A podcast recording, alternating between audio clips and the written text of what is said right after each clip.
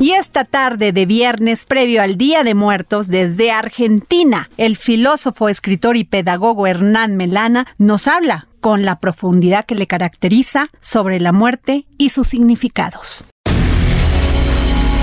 Filosofía, psicología, historias con Hernán Melana.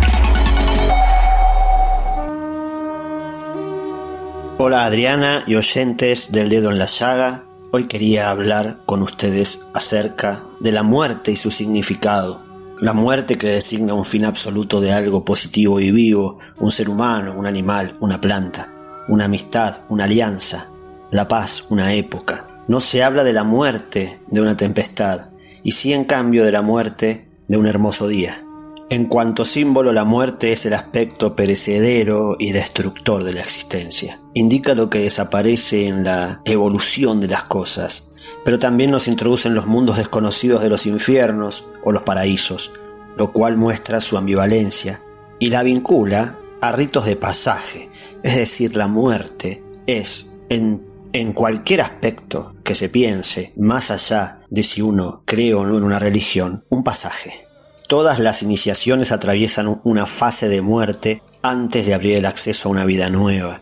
En ese sentido, la muerte nos libra de las fuerzas negativas y regresivas, a la vez que desmaterializa y libera las fuerzas ascensionales de la mente. Aunque es hija de la noche y hermana del sueño, posee el poder de regenerar. Los místicos, de acuerdo con los médicos y los psicólogos, siempre han dicho que en todo ser humano, en todos sus niveles de existencia coexisten la muerte y la vida, es decir, una tensión entre fuerzas contrarias. La muerte a un nivel es tal vez la condición de una vida superior a otro nivel. En la antigua Grecia el derecho de la vida y el derecho de la muerte pertenecen a los dioses, y las principales divinidades letíferas, es decir, letales, después de Zeus, son Atenea, Apolo, Ares, Hades, Hécate y Perséfone y la muerte está personificada por Tántanos, el hijo de la noche y hermano del sueño.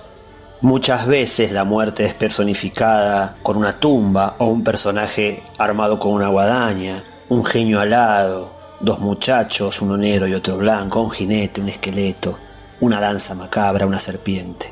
El simbolismo general de la muerte aparece igualmente en el decimotercer arcano del tarot, que no tiene nombre, como si el número tuviese sentido suficiente por sí mismo, o como si los autores de esa lámina hubieran tenido miedo de nombrarla. La cifra 13 tiene una significación maléfica, constante en la Edad Media cristiana y aparece ya en la antigüedad y simboliza un curso cíclico que va después del 12. Es decir, antes de esta carta que simboliza la muerte, hay 12 cartas y luego habrá doce más que corresponden a los grandes misterios. La muerte tiene en efecto varias significaciones. Es liberadora de las penas y preocupaciones y no es un fin en sí mismo. Abre el acceso al reino del espíritu, a la muerte verdadera, como decían en la antigüedad los romanos, mors jano habitae, la muerte, puerta de la vida. Uno no puede dejar de preguntarse si el misterio de la muerte, que se afronta con angustia y con pavor, en realidad entraña más una resistencia al cambio y a una forma de existencia desconocida que al temor de una reabsorción en la nada. Me despido con un fragmento de una poesía llamada La hora íntima de Vinicius de Moraes, que habla sobre la muerte y dice así. ¿Quién pagará el entierro y las flores? si yo muero de amores? ¿Qué amigo será tan amigo que en el ataúd esté conmigo? ¿Quién en medio del funeral dirá de mí, nunca hizo el mal? ¿Quién, borracho, llorará en voz alta por no haberme traído nada? ¿Quién deshojará violetas en mi túmulo de poeta? ¿Quién, con verbo inconsútil, ha de orar la paz le sea dada? ¿Cuál el amigo que a solas consigo ha de pensar no será nada? ¿Quién será la extraña figura a un tronco de árbol recostada, con mirar frío y aire de duda?